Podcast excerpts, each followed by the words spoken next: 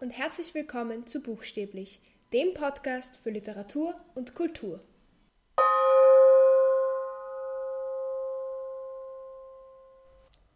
Heute will ich euch fünf Gründe geben, Bücher in anderen Sprachen bzw. am besten in der Originalsprache zu lesen.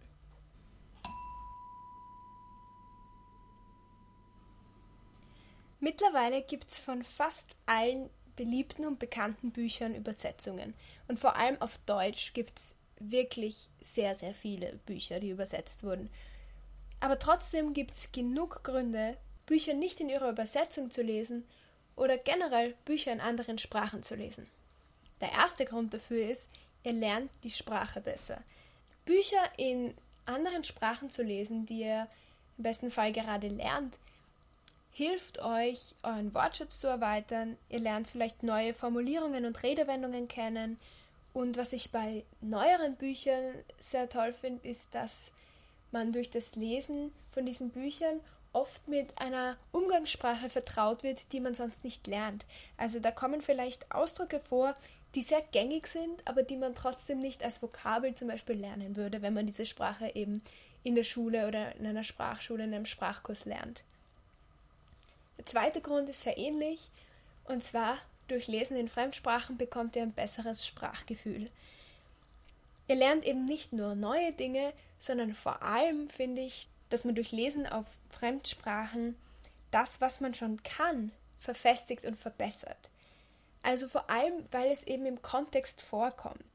Und das führt dann eben dazu, dass man leichter Sätze bilden kann, dass man dass einem Wörter und Redewendungen leichter einfallen und auch die Grammatik wird plötzlich viel selbstverständlicher, weil man Dinge eben so oft richtig liest, dass es sich schon komisch anhört, wenn man selber dann einen Fehler macht.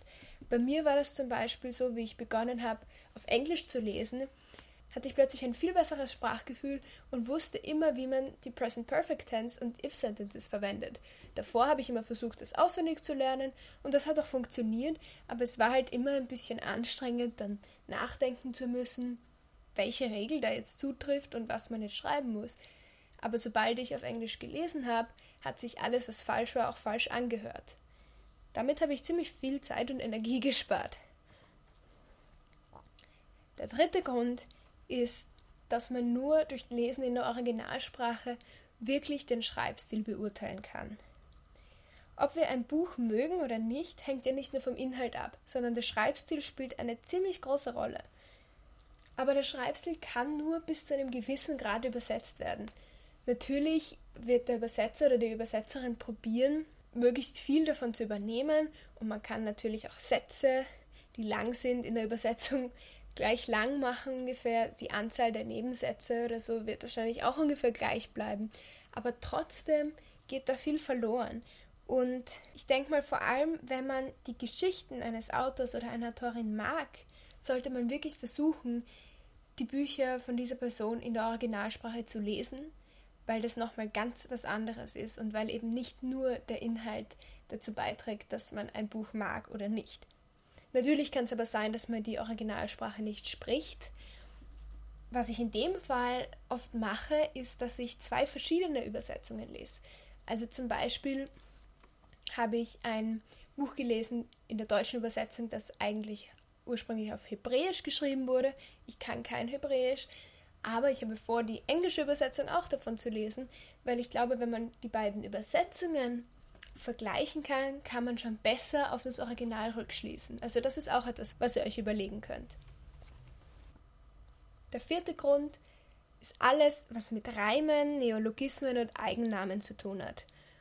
Vor allem bei Reimen, ich glaube, das kennen wir alle aus Übersetzungen, muss oft der Sinn verändert werden, damit es sich noch reimt. Und Reime und Gedichte zu übersetzen ist wahnsinnig schwierig.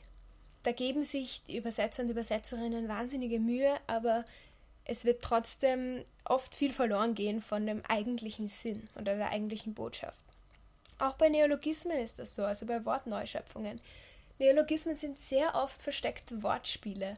Und dann muss man sich als Übersetzer oder Übersetzerin eben entscheiden, möchte man das Wort an sich übernehmen oder möchte man das Wortspiel übernehmen und versucht, ein ähnliches Wortspiel auf Deutsch zu kreieren oder auf der Sprache, in die man übersetzt, zu kreieren. Und auch bei Eigennamen ist das oft so. Eigennamen haben manchmal eine versteckte Bedeutung, die aber nicht so ganz übernommen werden kann. Ein gutes Beispiel dafür ist der Name Severus Snape aus Harry Potter. Und dieser Name hat mehrere Bedeutungen bzw. mehrere Besonderheiten.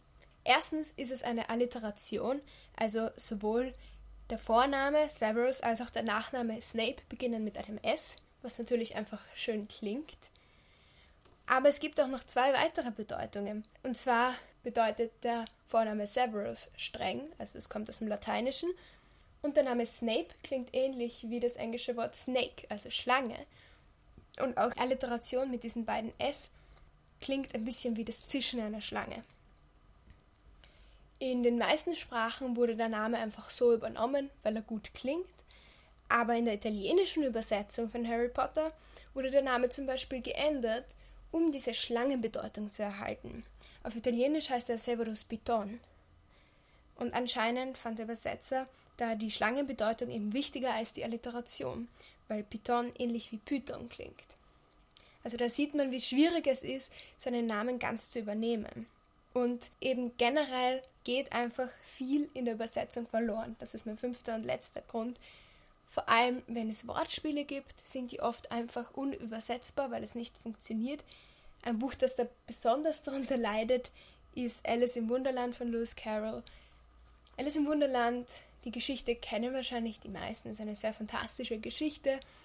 Aber so richtig gut wird das Buch eigentlich nur, wenn man die ganzen Wortspiele kennt und die ganzen Wortspiele lesen kann. Wenn man das Buch auf Deutsch liest, ist es irgendwie nett für Kinder, eine nette Geschichte, aber sonst gibt es nicht so viel her. Wenn man das Buch aber auf Englisch liest, ist wirklich auf jeder Seite mindestens ein wirklich gutes Wortspiel. Und es macht so, so viel Spaß, dieses Buch zu lesen. Und natürlich versuchen die Leute, die das übersetzen, möglichst viel zu retten von diesen Wortspielen, aber mehr als die Hälfte wird einfach nicht funktionieren in der anderen Sprache. Und was auch manchmal ein Problem ist, sind Anspielungen auf die Kultur des Landes, in der eben diese Geschichte spielt und wo diese Sprache eben gesprochen wird. Es gibt zum Beispiel manchmal Anspielungen auf irgendeine, sagen wir, sehr bekannte Süßigkeit oder irgendeinen sehr bekannten traditionellen Tanz oder etwas in die Richtung, den man in einem anderen Land einfach nicht kennt.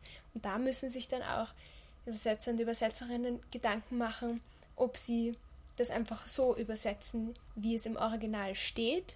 Also ob sie dann einfach riskieren, dass die Leute nicht wissen, was das ist, oder ob sie das mit etwas ersetzen, was eine ähnliche Bedeutung in dem Land hat, für das sie quasi das Buch übersetzen. Also das ist nicht immer einfach.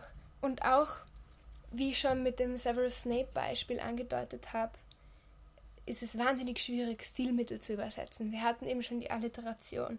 wenn man ein ganz einfaches Beispiel für eine Alliteration auf Deutsch nimmt, zum Beispiel Mama mag Mango und dann übersetzt man das auf Englisch, Mom likes Mango, hat man zwar immer noch zwei M's, aber das eine M geht trotzdem verloren. Und da sieht man, wie schwierig das ist, so ein Werk wirklich so zu übersetzen, dass es dem Originalwerk treu bleibt.